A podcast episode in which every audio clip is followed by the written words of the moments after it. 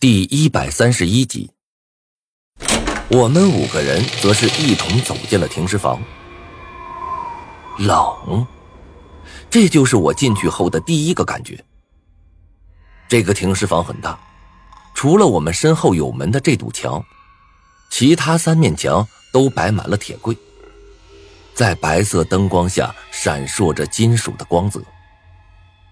在柜子面前还摆着十几张床。上面躺的都是死人。我搓了搓手，走上前去。在床头上有着一个小卡片，上面写着死者的名字。我一个一个的找了过去，在第三张床前停下了。那上面躺着的正是吕凤安。苏洛言和张子涵他们也围了过来，我们对视了一眼。同时掀开了白布的两角，下一刻，吕凤安那张惨白的脸便出现在了众人的眼前。郭婷尖叫一声，闭着眼睛踉跄着退后几步。韩立涛捂着嘴，身子在瑟瑟发抖。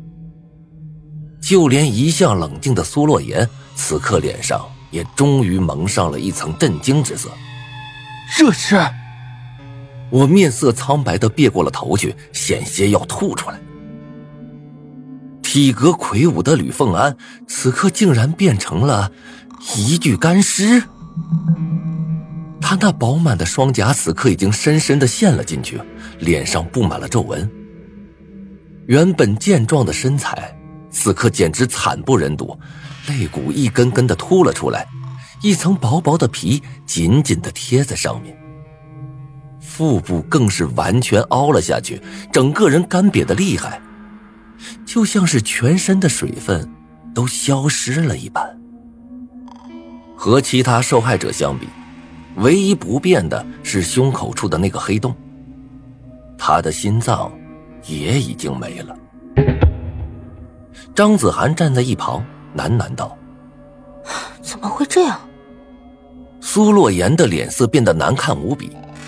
他死死盯着尸体，半晌才点了点头，一字一顿的说道：“这，简直就像是僵尸干的，吸血鬼也有可能。”他又补了一句。我站在一旁，想哭。没错，吕凤安的死状简直和我小时候看的一部电影《僵尸先生》中被僵尸咬死的人一模一样。干瘪的尸体，浑浊的眼睛，还有那消失的血液。即便过去了这么多年，那部电影依旧是我童年阴影之一。这家伙该不会真的是被僵尸咬死的吧？我慢慢凑上前去，掰了掰吕凤安的头。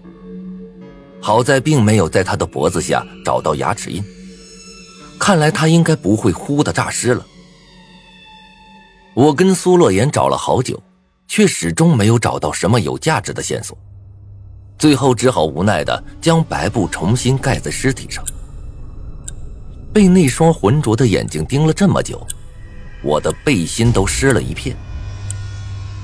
案情的进展再一次陷入了僵局。本来以为在停尸房里说不定会找到什么有用的线索，结果到了这儿之后。除了膈应自己一下，其他的什么事情都没有做到。我有些沮丧的抬起头来问道：“你们知道前几个死者的名字吗？我想，他们的遗体应该也在这儿啊，不如咱们一起找出来看看。”苏洛言摇了摇头，无奈的耸了耸肩：“哎，不用找了，我之前派人查过，之前八具尸体有三具已经被火化了。”剩下的几具在死者家中，在出丧。我有些郁闷的点了点头，心里升起一丝苦涩。现在是游戏的第二天，准确来说是第三十六个小时。再过去三十六个小时，游戏便会结束了。到那个时候，即便我没有被杀人狂杀死，也会被狼人抹去的。而现在。我们手中掌握的信息却不过是凤毛麟角，根本就不足以支撑我们抓到凶手。该怎么办呢？难道说这次要动用预言漫画了吗？可是预言漫画只能用五次，我之前已经用过一次了，这次要是还用的话，那就只剩下三次了。不到万不得已，我不想动用。一时间，我心乱如麻，不知道该如何是好。这个时候，一直沉默不语的张子涵突然打了个寒颤。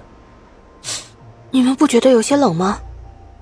听他这么一说，我才发觉，这么长时间站着不动，我的脚早就冻得硬邦邦了，踏在地上一阵生疼，感觉就像是石块一般。苏洛言皱眉。的确是有些冷的过分了，算了，咱们走吧。然而，当我们走到门前的时候，脸色却瞬间变白了。门竟然在不知不觉间被锁上了。就在这时，一阵刺耳的响声从天花板上传来，瞬间将我们的目光全部吸引过去。天花板上方原本制冷的风扇处。忽然加大了排风量，房间里的温度骤然间便下降了好几度。此时此刻，我们哪里还不知道自己被人阴了？难道说，是那个小哥有问题？混蛋！韩立涛怒吼一声，走到门前，疯狂地踹起了门。开门！王八蛋！开门！厚厚的铁门纹丝不动，外面也没有人回应。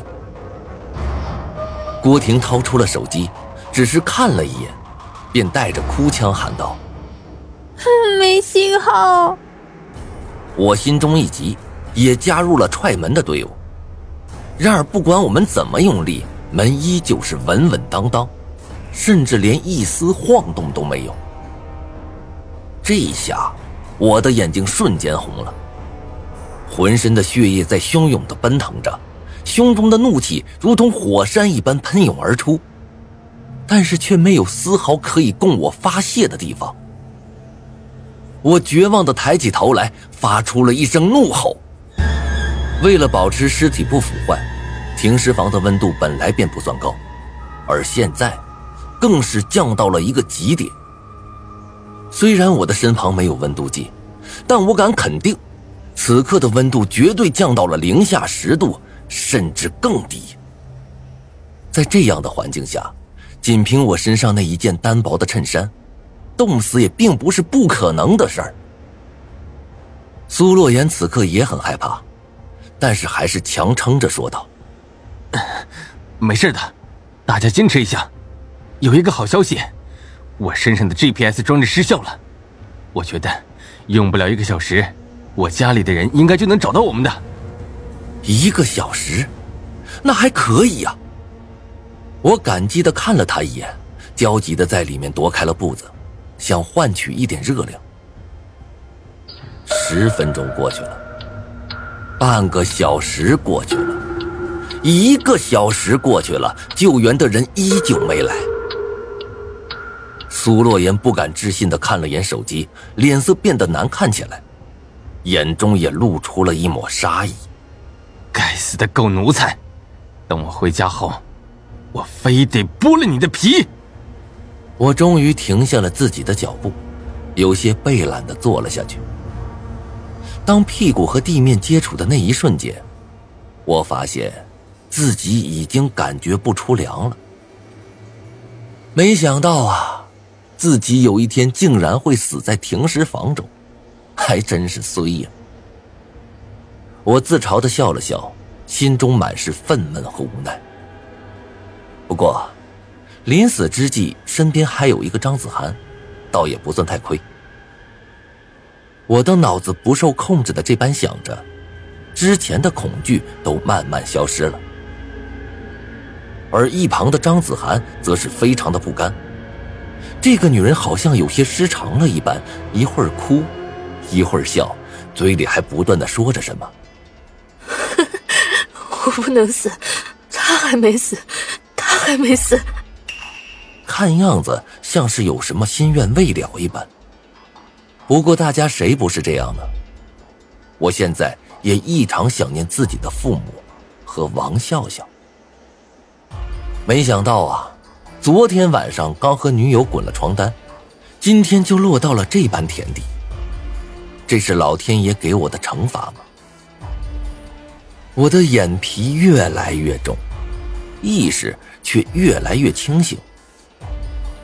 在这种迷迷糊糊之际，下一刻，制冷机忽然停了，紧接着那扇紧闭着的门也被推了开来。一个戴着恶鬼面具的人走了进来，看着我们，沙哑的笑道：“ 这下人就都齐了。”